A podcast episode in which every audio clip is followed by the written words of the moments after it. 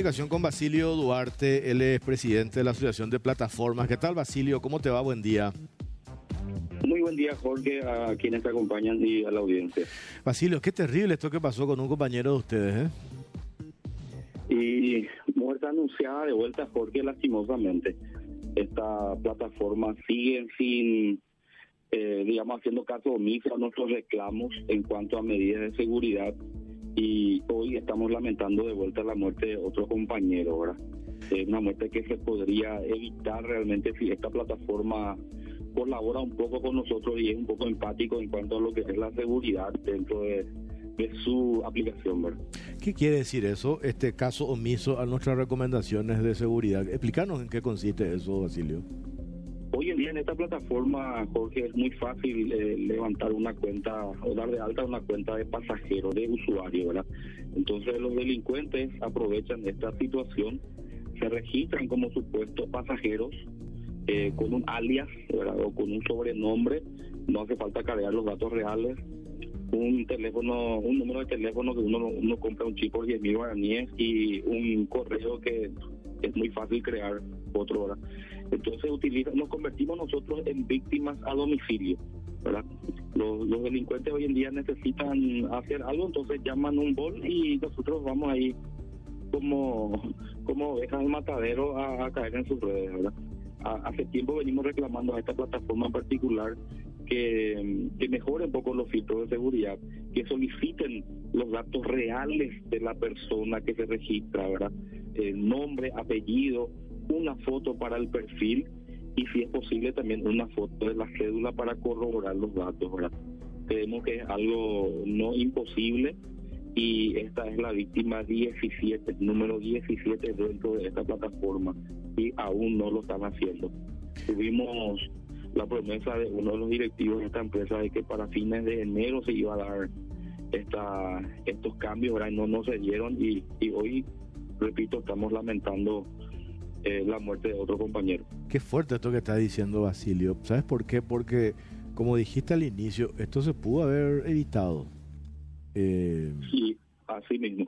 Muchos quieren culpar a la policía, o sea, la policía hace hasta donde puede. La Policía Nacional no puede estar ahí atendiendo a cada pasajero que suba dentro de un vehículo, ¿verdad? Porque el trato es privado, es entre partes a través de una aplicación, ¿verdad? Entonces, eh, yo creo que en un 99% la responsabilidad es de la plataforma, eh, porque es la que nos dice a nosotros, se va a subir contigo fulano de tal, esta es su calificación. Así como al, pasajero le aparece, tu conductor es fulano de tal, viene en tal vehículo, su placa es esta, esta es su, su calificación, ¿verdad? Entonces, es para mí particularmente y para los miembros de la federación, eh, la responsabilidad es de la plataforma. Basilio, en comparación a lo que es con Uber, no, eh, yo creo que son muchos más, mucho más estrictos con estas políticas de seguridad. Me toca usar Vol eh, bastante, soy una usuaria recurrente de esta plataforma y veo que una de las principales fallas es que, por ejemplo, no coincide el número de chapa con la descripción. desde ahí luego empezamos mal y se da básicamente en el 80% de los casos. ¿Por qué se da esto y obviamente en qué está fallando la app a la hora de regular o cuidar estos aspectos de manera no solamente a darle seguridad al conductor, sino también al usuario? Y, cuando solamente te interesa recaudar, eh, se esta situación, ¿verdad? Eh, solamente nosotros somos números para, para ellos los conductores y también los, usuarios. Entonces, estas cuestiones de seguridad poco o nada les le interesa, ¿verdad? Eh, como nosotros mismos decimos, un conductor bloqueado, eh, bueno, tienen 100 más que quieren ingresar a la plataforma por porque lo ven como una oportunidad laboral. Es cierto, eh, estamos agradecidos porque dio fuente de trabajo a, muchísima gente, incluso durante la pandemia, ¿verdad? Pero hoy en día tenemos otra otra pandemia que es la de la inseguridad, ¿verdad? El caso que vos mencionás solamente se da con esta plataforma en, donde a veces no coinciden los datos del conductor ni del vehículo y, y de nuestro lado se da de que no tenemos los datos reales de, del pasajero. En, Uber, por ejemplo, eh, tampoco te exigen, digamos, eh, los datos reales, pero ¿qué hacen? Te solicitan de que vincules tu cuenta de pasajero con una red social o con una, con una tarjeta de débito o crédito. Entonces ahí se genera, digamos, una trazabilidad. Si vos cargaste alguno de estos datos, entonces yo creo que vas a pensar mil veces en cometer un hecho delictivo porque sí van a llegar a vos. Eh, en esta plataforma en Bol no se da eso, ¿verdad? Entonces ahí se facilita.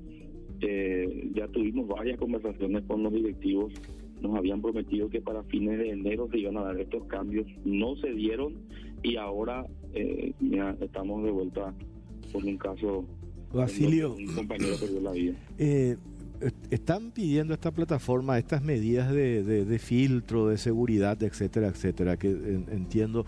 ¿Por qué, ¿Por qué no lo harían? Porque implica para ellos más costos mejorar su sistema este técnico, informático, agregar ¿por qué no la harían? Esa es la parte que yo digo, eh, no, entiendo por, por, por qué mostrarían rechazo, no sé si rechazo, pero no definen. Estamos hablando ya de 17 víctimas. Este, ¿Qué más lo que tiene que darse? Porque a ellos también les conviene, ¿verdad? Este, que, esto, que, esto, que esto mejore, que dejemos de que esto sea, sea noticia, de que le cueste la vida a, uno de sus, de sus trabajadores, etcétera, etcétera ¿por qué se opondrían o por qué no, no, no darían curso a esto que, que ustedes viendo también experiencias en otros países, filtros de seguridad o protocolos de seguridad que se aplican? Y, alguna vez un, un, ejecutivo de esta firma nos dijo que esto solamente se da en Paraguay y en un país de África, ¿verdad? Que en ningún otro país se da este tema de, la, de tanta inseguridad dentro de la plataforma. Pero ¿qué ocurre en Paraguay particularmente? Que el paraguayo, el conductor, eh, no, no le gusta operar con pagos electrónicos porque el cobro lo hacemos a muy largo plazo, ¿verdad? Eh, la mayoría de los conductores alquilan vehículos, tienen que pagar diariamente, el combustible lo cargas diariamente, eh, dejar un poco de dinero en tu casa también lo tenés que hacer diariamente. Entonces, eh, el conductor paraguayo prefiere trabajar muchas veces en efectivo. Esto se podría paliar eh, como una plataforma local ya lo hizo, ahora eh, que nos acreditan todos los cobros a tarjeta, el corporativo nos acredita al final de la tarde, ¿verdad? Entonces el conductor tiene para realizar estos gastos o estos costos, ¿verdad? nos, nos comentaron de que no es fácil hacer estos cambios para un solo país pero viendo y atendiendo ya la cantidad de hechos que se sucedieron dentro de la plataforma, ya es urgente que esto ocurra, ¿verdad? Eh, nosotros también no comprendemos, o sea, que se le tiene que dar la víctima 18 para que para que ellos se pongan, digamos, eh, con las medidas de seguridad que le venimos exigiendo. Otra cosa, eh, la comunicación con esta empresa es casi casi imposible. Supera pero ampliamente a la burocracia estatal, la burocracia de esta multinacional. Por decirte nomás, el subcomandante de las 2 de la mañana me está solicitando eh, a ver si tengo yo algún medio de comunicación con ellos para que puedan eh, comunicarse, el Estado comunicarse con esta empresa. No hay un canal de comunicación. No tienen una sede acá. No tienen, una, oficina. que vos puedas llamar, eh, pero es cierto, eh, eh, así es, no hay un correo, es increíble. Si vos me pedías ahora el número del propietario de una aplicación nacional, yo te la paso en, en, el acto, ¿verdad?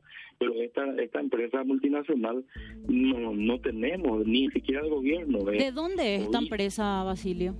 Es de Estonia, es de Europa tienen la oficina de atención al conductor en el World Trade Center, ¿verdad? Y eh, abre de 9 de la mañana a 13 horas. Después, fuera de ese horario, es imposible comunicarse con ella. Entonces, la policía me dijo, yo hablé con el comisario principal Acuña, que está llevando adelante la investigación. Él iba a estar temprano hoy en la oficina con un oficio para que le faciliten los datos del pasajero, ¿verdad? Eh, pero te digo, en un 99% estoy casi seguro que los datos son eh, falsos, de este pasajero particularmente, porque es lo que más ocurre. Qué terrible. Este, algo hay que, algo más hay que hacer acá, este, porque no podemos decir, este, no, no sé, alguien, alguien tiene que intervenir, porque son 17, los 17 son de esta víctima, digo, son de esta misma plataforma de esta misma plataforma. Ahí está. Y ya hemos visto que el gobierno se eh, intervenga de alguna forma, ¿verdad? Eh, Eh, hay un proyecto de ley que, que está siendo impulsado por unos diputados eh, donde varias instituciones ya del Estado intervinieron con su llevando ideas un poco también y creo creemos que va a ser tratado en marzo donde por ley se le va a obligar a todas las plataformas a, a solicitar estos datos que te estaba mencionando, entre otras cosas, ¿verdad? La cuestión tributaria también, eh, seguridad social para el conductor, eh, una atención más personalizada, más humana. Hay, hay muchas cuestiones que están incluidas en este proyecto de ley que ojalá en, en la brevedad se pueda tratar. Vale, Basilio, seguimos en contacto. Gracias por tu tiempo, muy amable. Gracias a ustedes, que tengan buen resto de jornada. Igualmente, Basilio Duarte de la Asociación de Plataformas del